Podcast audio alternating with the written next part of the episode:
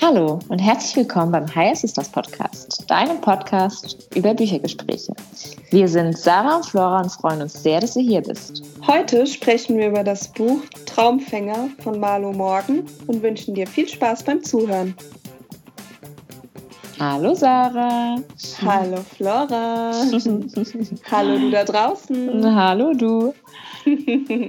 ja, heute ja, sprechen wir über den Traumfänger, Flora. Genau. Und heute ist es wieder etwas anders wie sonst. Diesmal hast du keine... deine Hausaufgaben nicht gemacht.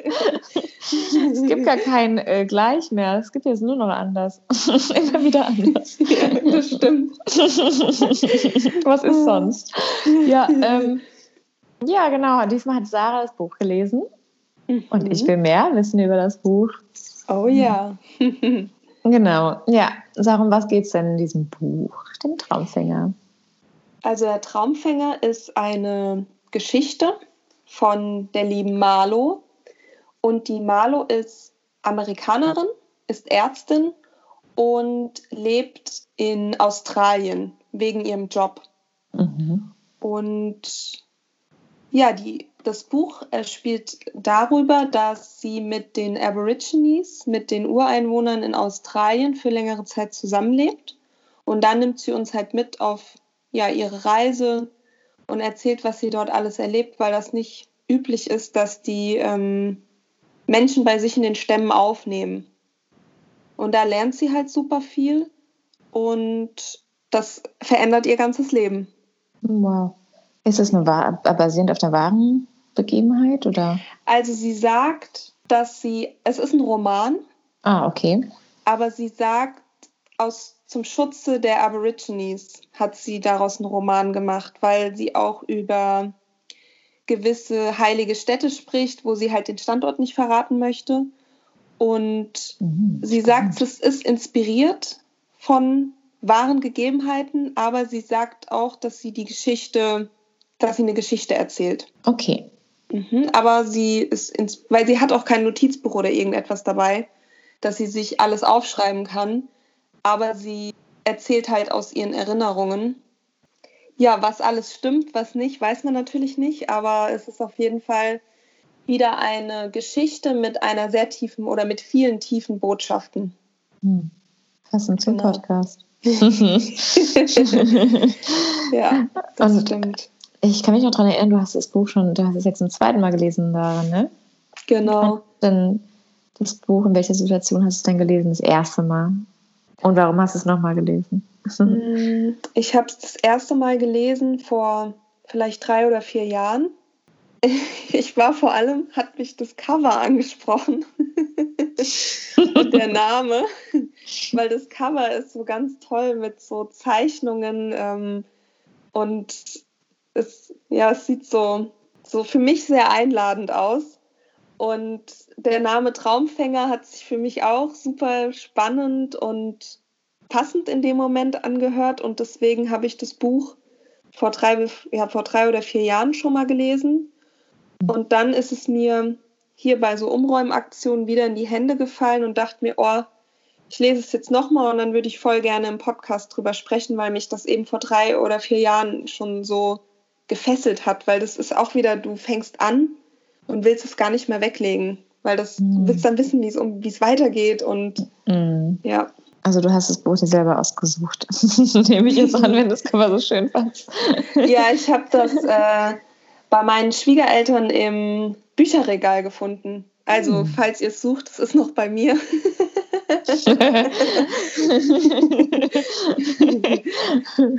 genau. Äh, und hast du denn ein Lieblingszitat aus dem Buch? Es gibt ganz viele Lieblingszitate. Es gibt so eine Stelle, mit der würde ich gerne einsteigen, mhm.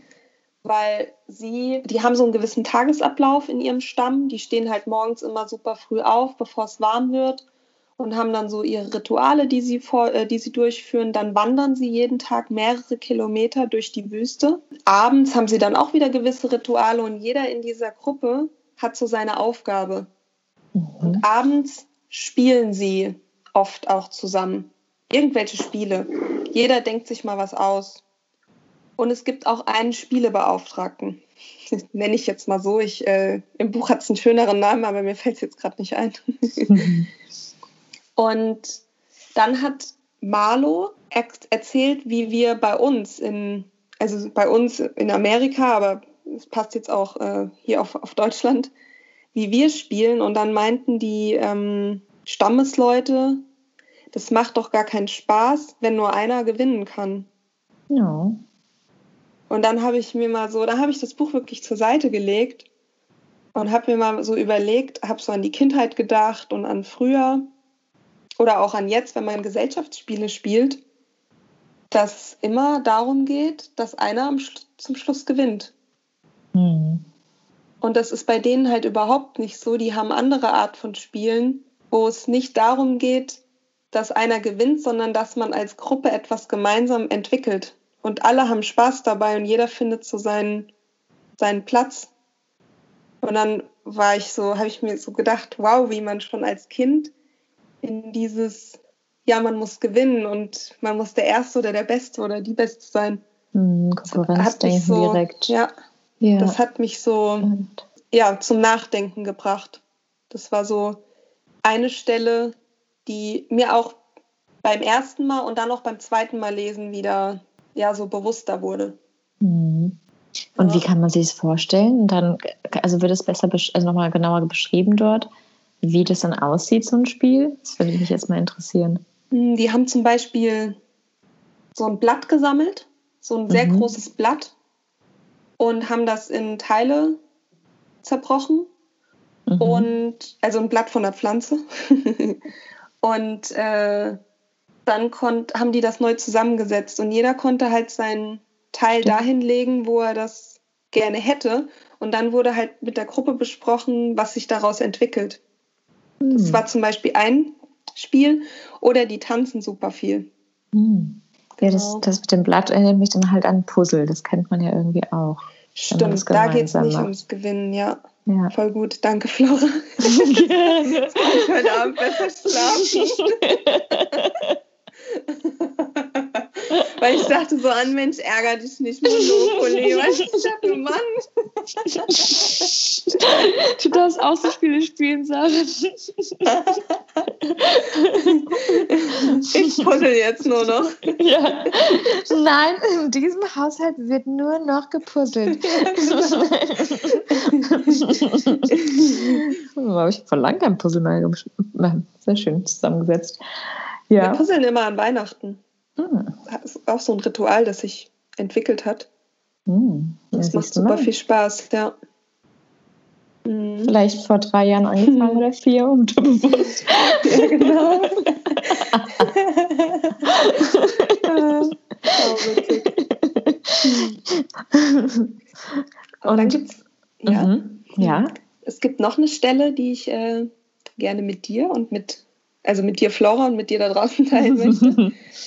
Und zwar zum Thema Feiern. Bei uns sind ja Feiern oft Geburtstage. Wir feiern jedes Jahr, dass wir ein Jahr älter werden. Und das ist auch etwas, was sie überhaupt nicht nachvollziehen konnten, weil sie gesagt haben, man hat ja nichts dafür getan. Warum hm. soll ich mich feiern, dass ich älter werde? Bei denen feiert man, es ist ein Zitat, wir feiern es, wenn wir uns verbessern. Zum hm. Beispiel haben die in diesen, ich glaube, drei Monate ist sie, drei, vier Monate ist sie mit ihnen gewandert. In diesen drei, vier Monaten haben zum Beispiel Stammesmitglieder ihre Erkenntnisse gefeiert und haben gesagt, okay, ich bin jetzt an einem Punkt in dem Leben, wo ich weiser geworden bin und deswegen möchte ich heute mit euch feiern. Und dann hat hm. man ihn beglückwünscht und hat mit ihm über seine Erkenntnisse gesprochen. Da habe ich mir gedacht, was, was für eine schöne Art, äh, ein Fest auszurichten, wenn man weiser geworden ist oder es mal besonders Klick gemacht hat. Ja. ja. Können wir ja auch einführen. Ja, genau, Flora. Ich habe direkt an uns gedacht. Ja, äh, jede Woche. Ja. Manchmal. Ja. ja. Cool, voll interessant. Ich finde beides schön.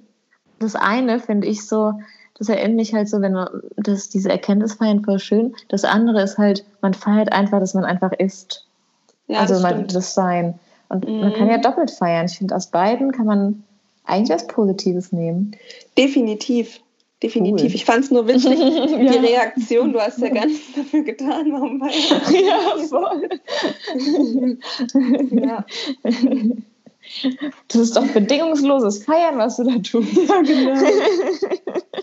genau. Lustig. Interessant, ja. das wusste ich auch nicht.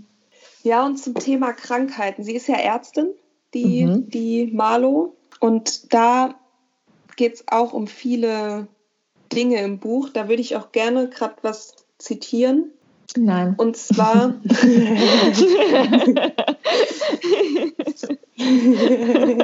Nicht in diesem Podcast.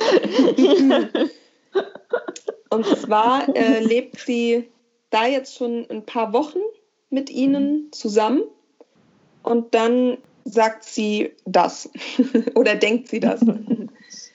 Viele Dinge lernte ich erst jetzt richtig schätzen, weil ich sie nicht mehr als selbstverständlich hinnahm. Das Gefühl der Erneuerung und Erfrischung nach der Nachtruhe. Das wirkliche Stillen meines Durstes mit nur wenigen Schlucken Wasser und die ganze Breite der Geschmacksrichtungen zwischen süß und sauer. Und dann sagt sie noch, bei diesen Menschen, die zumindest was meine Standards betraf, überhaupt nicht abgesichert waren, gab es erstaunlicherweise weder Magengeschwüre, Bluthochdruck noch Herz-Kreislauf-Erkrankungen. Mhm. Ja, da habe ich mir auch so, das weiß ich noch, als ich das Buch das erste Mal gelesen habe, das war für mich so ein großer ja, Moment oder eine große Erkenntnis, dass ich nicht einfach eine Krankheit, zum Beispiel ich habe Kopfschmerzen, nehme einfach eine Tablette, mhm. sondern dass ich mich frage, wo kommt das genau her? Mhm. Warum ist es da? Habe ich vielleicht heute zu wenig getrunken? Habe ich die, Nächten, die letzten Nächte nicht gut geschlafen? Und da hat mir dieses Buch, weil es gibt noch ganz viele andere Stellen, wo es auch um Gesundheit und Krankheit geht. Und da hat mir das Buch nochmal gezeigt, dass es sich lohnt, nachzuforschen, wo etwas herkommt. Eine Krankheit zum Beispiel. Also die Ursache. Ja, genau. Mhm. Sie sagt auch später, alle Krankheiten und Beschwerden haben ihrer Meinung nach eine spirituelle Bedeutung und bringen den Menschen weiter. Wenn man sich ihnen nur öffnet und auf seinen Körper hört, kann man verstehen, was vor sich geht. Mhm. Und das hat mir zum Beispiel geholfen, du kennst mich ja jetzt auch schon länger, Flora, als ich meine chronische Nasennebenhöhlenentzündung hatte. Mhm. Und da habe ich auch viel ausprobiert, von Antibiotika über Nasenspray, über ätherische Öle. Wer schon mal öfter bei mir war, weiß, dass es gerne mal nach Zirbe riecht.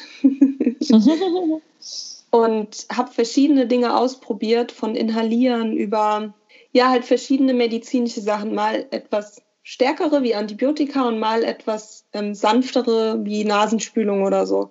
Mhm. Und irgendwann kam ich, es hat aber nichts geholfen. Von mehreren Ärzten habe ich auch gehört, dass eine Operation vielleicht helfen könnte, aber auch nicht so ganz sicher.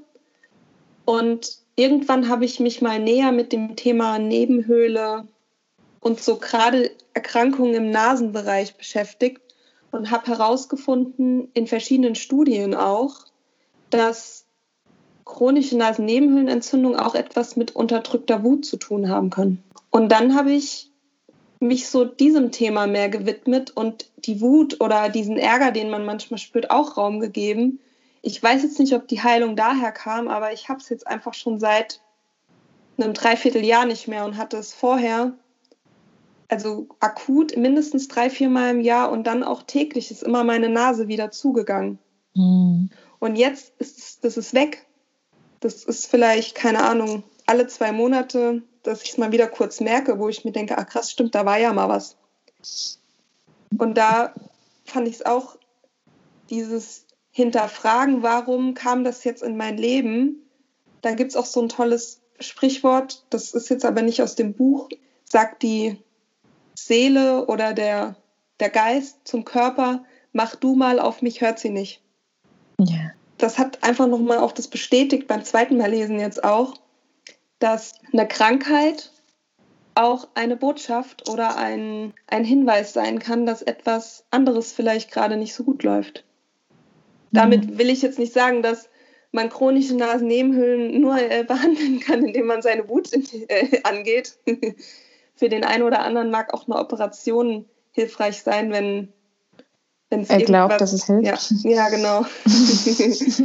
ja, und das war für mich so voll der Schlüsselmoment, sage ich mal. Wie gehst du denn jetzt mit Wut um? Also, dass du das jetzt heilen konntest. Ich lasse dem Raum und mhm. nehme sie an und versuche, diese Energie, die man dadurch produziert, besser zu nutzen, indem ich zum Beispiel aktiv werde und anfange zu spülen oder so diese, es nicht unterdrücke oder mir Vorwürfe mache, dass ich jetzt schon wieder wütend wurde, weil es ist letztendlich eine Emotion wie Freude, die auch einfach da sein möchte. Und nur ich habe in meinem Kopf bewertet, Freude ist gut, es darf bleiben und Wut muss unterdrückt werden. Und Wut kann auch positiv sein, das ist ein, ein Treibstoff, der, der treibt mich an. Wir haben ja schon mal drüber gesprochen, Gandhi, Mutter Teresa, die waren alle wütend und haben das aber für etwas Positives mhm. umgesetzt. Und da versuche ich, diese Energie für etwas anderes zu nehmen, um woanders weiterzukommen. Also und verurteile mich selbst nicht mehr dafür, dass ich Wut in mir trage. Mhm. Schön, so ja. ein Kat Kat Katalysator für was anderes. Genau. Ja. Mhm. ja, und das Thema Erwartungshaltung hat sich für mich auch, ist bei mir die Wut durch Enttäuschung ausgelöst worden. Und dadurch, dass ich weniger Erwartungen an meine Mitmenschen, an Dinge, an Situationen habe, bin ich auch generell einfach weniger wütend, weil ich nicht mehr enttäuscht bin oder weniger enttäuscht. Mhm. Es klappt noch nicht komplett, aber es klappt viel, viel besser. Und da merke ich auch, ich bin viel gelassener in gewissen Situationen geworden, mhm. wo ich früher so aufbrausend dann mhm. gepackt hat. Ja, genau. Und das ja, Gelassenheit begleitet mich jetzt mehr. mhm, schön. Ja, total. Hast du nach dem ersten Lesen direkt schon eine Veränderung gespürt oder konntest du mehr mitnehmen oder jetzt bei dem zweiten auch noch? War es mhm. nochmal anders oder? Ähm? Also nach dem ersten Lesen war auf jeden Fall dieses medizinische mhm. Sache, dass ich immer auch, wenn jemand einen Rat hören möchte, immer versuche, demjenigen mitzuteilen, herauszufinden, warum er viel Kopfschmerzen hat oder Rückenschmerzen, dass es immer eine Ursache gibt, das hat mir auf jeden Fall, ähm, das hat sich dadurch verändert. Mhm. Und ansonsten ist es, kann ich jetzt auch nicht genau sagen, ob es jetzt dieses Buch war oder wieder ein anderes. Es war, hat einfach, die Geschichte hat einfach beige, dazu beigetragen, dass ich ja vielleicht auch das eine oder andere mehr hinterfrage und dass ich es jetzt auch nochmal lesen wollte, weil damals äh, ist dann doch bei einem Roman nicht ganz so viel hängen geblieben, weil so viele Botschaften versteckt sind. Mhm. Und das mhm. war jetzt beim zweiten Mal lesen, hat, hat sich das nochmal verändert, weil ich dann auch so kleinere Details, glaube ich, mehr wahrnehmen konnte. Mhm. Ja. Oh, schön. Mhm. Wann hast du Lust auf Australien bekommen? Komischerweise fand ich es toll, mehr über den Stamm zu lernen. Aha. Über die Aborigines, wie die leben mhm. und wie sie das, sie erklärt auch viel, ähm, welche Tiere, welche Bedeutung für sie haben. Und also sie, sie vermittelt auch super viel Wissen in diesem Buch. Aber Australien ist gar nicht so ein Land, was mich so komplett anzieht. Also, nee. Nee. Nee. nee. Ich will weiterhin nach Indien. ja. Ah, schön. Es gibt noch ein Zitat zum Schluss, mhm. das ich sehr schön finde. Jeder Mensch kann so glücklich und so schöpferisch sein, wie er sich selbst zu werden erlaubt. Mhm. Schön. Dankeschön, Sarah, fürs Teilen. Sehr, ich werde es mir auf jeden Fall nächste Woche ausleihen. ja, genau, kannst du gerne haben. Die Schwiegereltern, das ist dann bei Flora. genau. Was ist, ne? oh, schön. Ja, ja danke, bin, Sarah. Ich bin gespannt, ob, ob du es schon gelesen hast, also du da draußen. Oder vielleicht auch ihr Folgebuch. Es gibt nämlich noch ein zweites Buch von ihr, das ähm, habe ich noch nicht gelesen, steht aber auf meiner Liste und in meinem Bücherregal. Wie heißt es? Äh, Traumreisende, glaube ich. Ah, okay. Schön. Müsste ich aber, müsste ich aber nochmal nachgucken. Okay. Mhm, genau. Ja, und ansonsten, ihr kannst uns natürlich erreichen, wie immer, auf Instagram und auf Spotify, iTunes, Deezer, YouTube, unsere eigenen- Webseite. Genau. genau. Schön. Ja, und sag Bescheid, ob du was mitnehmen konntest, vielleicht auch vom Podcast oder das Buch gelesen hast. Genau. Und dann würde ich sagen, bis zum nächsten Mal. Bis zum nächsten Mal, Flora. bis dann.